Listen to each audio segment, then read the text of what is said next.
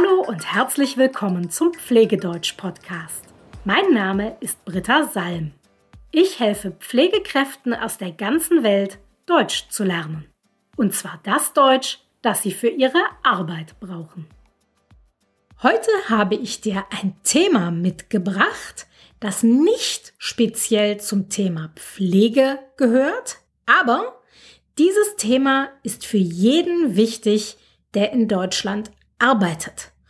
Und zwar das Thema Abmahnung. Klären wir zuerst einmal, was das eigentlich ist. Eine Abmahnung bedeutet, dass dein Arbeitgeber dich darüber informiert, dass du dich bei der Arbeit falsch verhalten hast.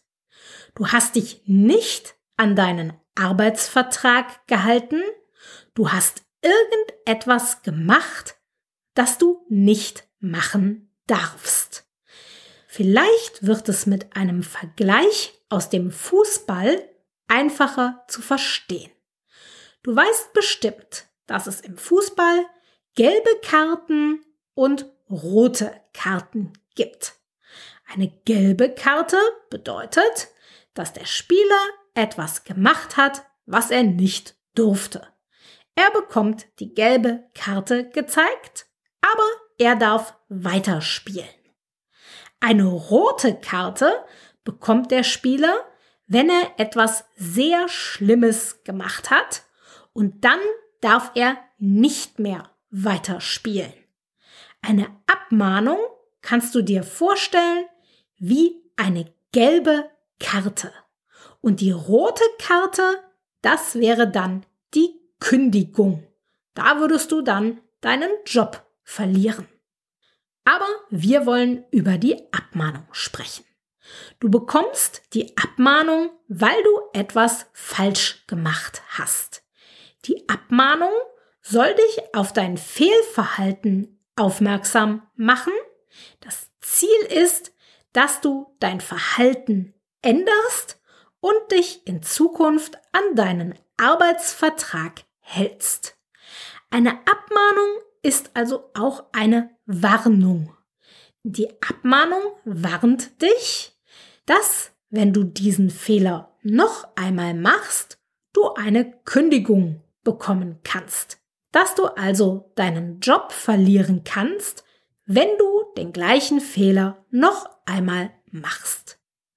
An dieser Stelle ist es jetzt wichtig, mit einem Gerücht aufzuräumen. In Deutschland glauben viele Menschen, dass man drei Abmahnungen bekommen muss, bevor man gekündigt wird. Aber das stimmt nicht.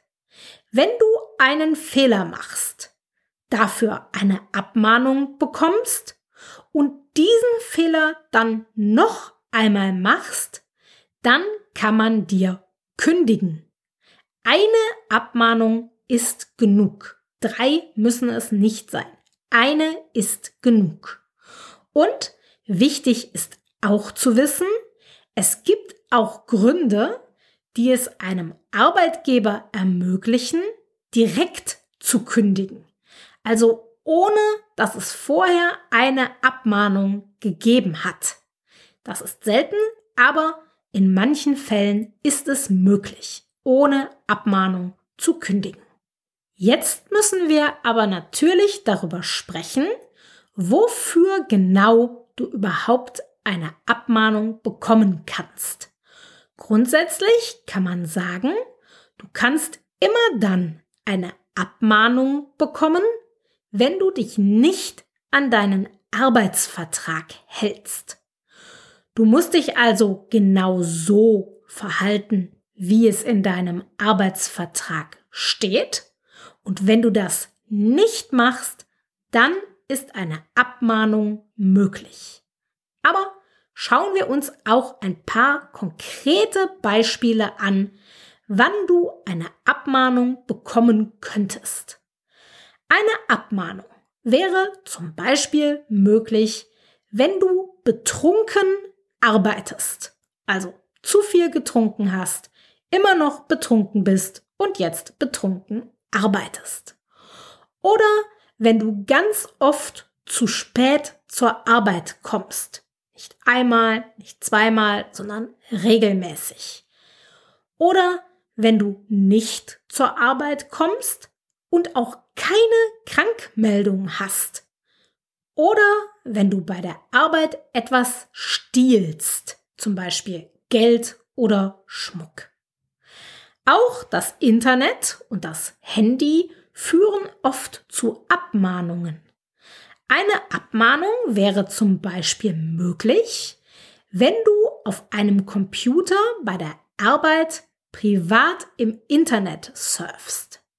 Oder wenn du mit deinem privaten Smartphone während der Arbeitszeit Nachrichten schreibst, WhatsApp oder so, bei Instagram surfst oder spielst.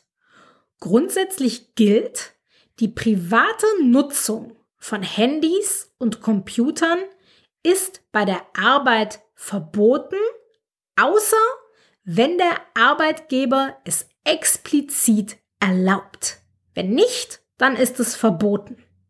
In der Praxis ist es meistens okay, ab und zu mal auf das Handy zu gucken. Ab und zu und nur kurz. Aber das kann in deiner Einrichtung auch anders sein. Es gibt Einrichtungen, in denen gilt ein Handyverbot. Wenn das bei dir so ist, dann darfst du das Handy nur in der Pause benutzen. Deshalb ist es wichtig, sich genau zu informieren, was erlaubt ist und was verboten ist. Schauen wir uns noch ein paar weitere Gründe für Abmahnungen an. Du könntest abgemahnt werden, wenn du deine Arbeitsaufträge nicht ausführst, also deine Arbeit nicht machst, oder wenn du Anweisungen ignorierst, wenn du also von jemandem etwas gesagt bekommst und nicht das machst, was dir gesagt wurde. Oder wenn du sehr unhöflich bist zu Kollegen oder Patienten. Auch dann ist eine Abmahnung möglich. Oder wenn du die Schweigepflicht verletzt. Dazu, also zur Schweigepflicht, habe ich auch schon eine Podcast-Folge gemacht. Das war die Folge 27. Wenn du also mehr zum Thema Schweigepflicht wissen willst, dann empfehle ich dir die Folge 27. Du siehst, es gibt ganz viele Gründe, warum man dir eine Abmahnung schicken könnte. Immer wenn du etwas machst, was du laut Arbeitsvertrag nicht machen darfst, kannst du eine Abmahnung bekommen. Aber du musst jetzt keine Angst haben. Du bekommst normalerweise nicht wegen einem kleinen Fehler eine Abmahnung, sondern nur, wenn du etwas Schlimmes machst. Und meistens sprechen die Personalchefs auch vorher mit dir und weisen dich darauf hin, dass du für solch ein Verhalten eine Abmahnung bekommen könntest. Wenn sie das machen, dann nennt man das eine Ermahnung und diese Ermahnung soll dazu führen, dass du dein Verhalten änderst und dass eine Abmahnung eben nicht nötig wird. Und ganz wichtig, wenn du dich immer so verhältst, wie es in deinem Arbeitsvertrag steht, dann musst du dir gar keine Sorgen machen. Dann hast du gar nichts zu befürchten. Mache also immer genau das, was in deinem Arbeitsvertrag steht und du kannst keine Abmahnung bekommen. Wenn du doch mal eine Abmahnung bekommst, ist das gar nicht so schlimm. Eine Abmahnung ist wie gesagt eine gelbe Karte. Sie warnt dich, dass wenn du das gleiche noch einmal machst, du gekündigt werden kannst. Aber erst einmal passiert nichts Schlimmes. Du musst eben nur dein Verhalten verändern und dich an das halten, was in deinem Arbeitsvertrag drinsteht. Okay, Und jetzt kommen wir zur Frage des Tages. Die Frage, die ich für heute ausgewählt habe, für hier im Podcast, die kommt von Isabella. Isabella hat mich gefragt, welche der beiden folgenden Sätze ist richtig? Sagt man, ich bin für Sie da oder sagt man, ich bin da für Sie? Welche Reihenfolge ist richtig? Die einfache Antwort ist, beide Sätze sind richtig. Ich bin für Sie da ist richtig und ich bin da für Sie ist auch richtig.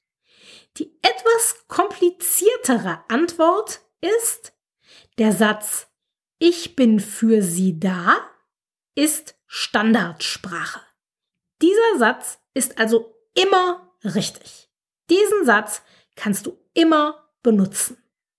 Der Satz Ich bin da für Sie, ich bin da für Sie, der ist Umgangssprache.